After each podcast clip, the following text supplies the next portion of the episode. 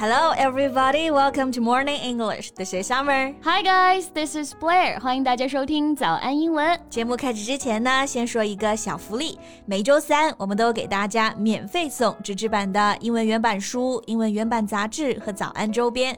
大家微信搜索“早安英文”，私信回复“抽奖”两个字，就可以参加我们的抽奖福利啦。这些奖品都是我们的老师为大家精心挑选的，是非常适合学习英语的材料，而且你花钱也很难买。到，坚持读完一本原版书、杂志，或者用好我们的周边，你的英语水平一定会再上一个台阶的。快去公众号抽奖吧，祝大家好运 ！So good news! I heard that Eileen Gu is in a relationship. 听说我们的好朋友谷爱凌啊，最近谈恋爱啦。Yeah, photos of her kissing a tall, handsome guy while ice skating were trending online. 大家都刷到她恋情曝光的照片了吗？在滑冰的时候啊，谷爱凌呢和一名男子亲吻，呃，那个画面啊，少男少女的甜蜜啊。简直就是充满着恋爱的酸臭味。是的啊，And it said that the boy is also a student from Stanford and has been in several photos Eileen posted before on Instagram。对，这个男生其实很早之前就出现在小谷的社交媒体上了。嗯，那他们两个人呢，也是男才女貌啊，非常般配。To use the phrase we learned before, they're a perfect match, a perfect couple or a golden couple。对，没错，就是非常的般配啊。a perfect match。所以今天呢，我们就借着谷爱凌甜甜的恋爱，和大家来聊一些口语中那些很高频的和 恋爱相关的表达吧。Okay, so today's podcast is going to be very romantic. 我们今天的所有内容都给大家整理好了文字版的笔记，欢迎大家到微信搜索“早安英文”，私信回复“加油”两个字来领取我们的文字版笔记。嗯。那谷爱凌现在是约会了嘛？嗯、关键词呢就是这个 date。So first, let's see some expressions about this word date. 那关于 date 词组还是相当多的啊、嗯、，like go on a date, have a date，意思就是哎有约会，要去约会。对。比如现在和谷爱凌约会的男孩子，哇，那个外貌和棱角啊，真的和希腊雕塑一模一样。so she's going on a date with a man who has the looks of a Greek sculpture. Okay, another phrase is blind date. Blind date, yeah, blind 就是看不见的那个 blind，所以其实指的就是相亲啊。Maybe your friend or relative sets you up with another guy who you don't know before, and when you go on that date. That is a blind date。对，相亲还是需要人撮合的嘛。嗯、那撮合这个词组就是 set up，set somebody up with another person。 比如我觉得贝贝老师啊，哇，和我一个同学真的就很合适。我真的帅气。我想试着撮合他们一下。I'm going to set you up with that guy. I think you two will hit it off. Well, is he cute, talented, thoughtful, and kind? yes, yes, and yes. He has everything you're looking for in a good partner.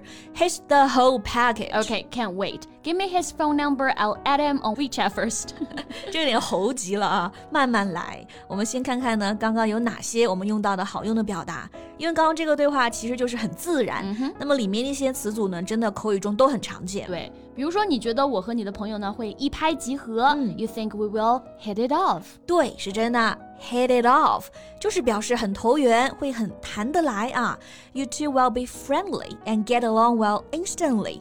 Maybe that's because you have the same interest, have the similar life experience or something. 对，而且他很优秀，对吧？嗯，各方面都很完美啊。You said he's the whole package. 那这个评价就真的让人很向往啊。whole 是全部的那个 whole。 package 是包装，so if you say someone is the whole package, you mean he or she is perfect. 对，表示这个人非常完美，无可挑剔，就什么都有，非常的全才啊。And also, of course, I think you are also the whole package. That's why I'm setting you two up. Oh, really? That just made my day. yeah, sure. OK，那除了用这个 the whole package，还有一个词呢也很好用。We can also say he's a keeper. Yes, a keeper. This one is often used. It means someone is so good that it's worth keeping. You can't let it go. 对，你得牢牢守护在身边，不要放走的这样一个人啊，这就是很适合可以在一起的人。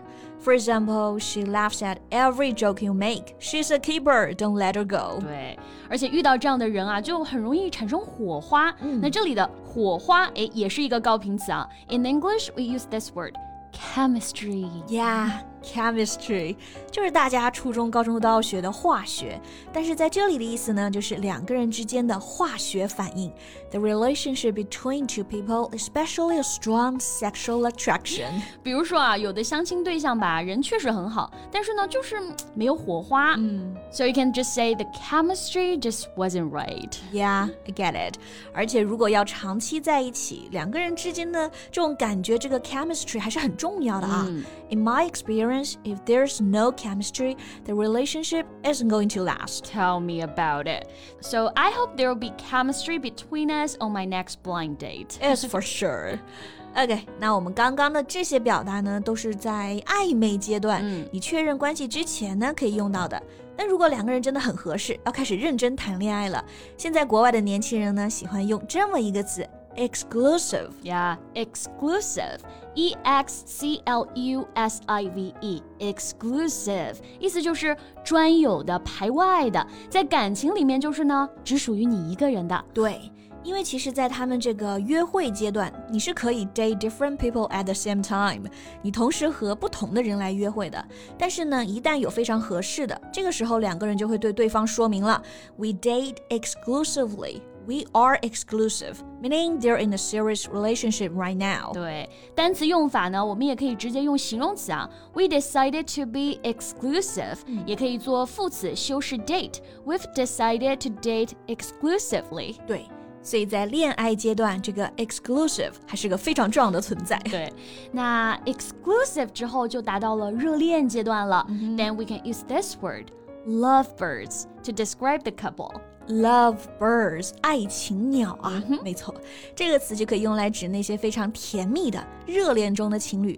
就比如谷爱凌和她的男朋友爆出来的照片里，就真的就是一对 love birds。Right. So we can say, look at that love birds in the picture. They're so sweet. 那有的 love birds 就还会在公开场合秀恩爱啊。嗯，那最后我们可以来看看这个秀恩爱英文怎么说呢 ？OK，那这就不是直译的 show love.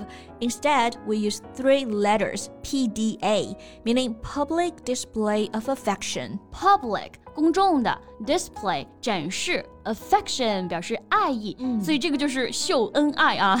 然后搭配呢，我们可以直接用 do。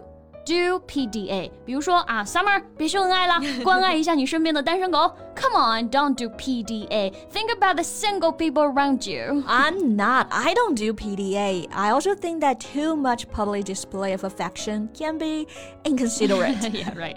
OK，那今天呢，就借着谷爱凌谈恋爱的好消息啊，和大家分享了这些恋爱中甜甜的表达，大家啊肯定都有机会用起来的。是的，那今天在评论区，大家可以用今天学到的一些表达来 造句啊，描述一下你的甜蜜恋爱故事啊，欢迎大家来撒狗粮。Yeah waiting for your love stories. So that's all we have for today.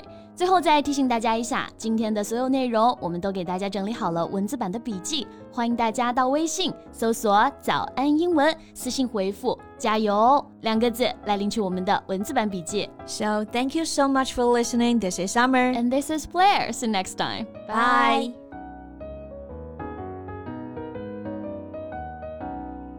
This podcast is from Morning English. 学口语就来早安英文。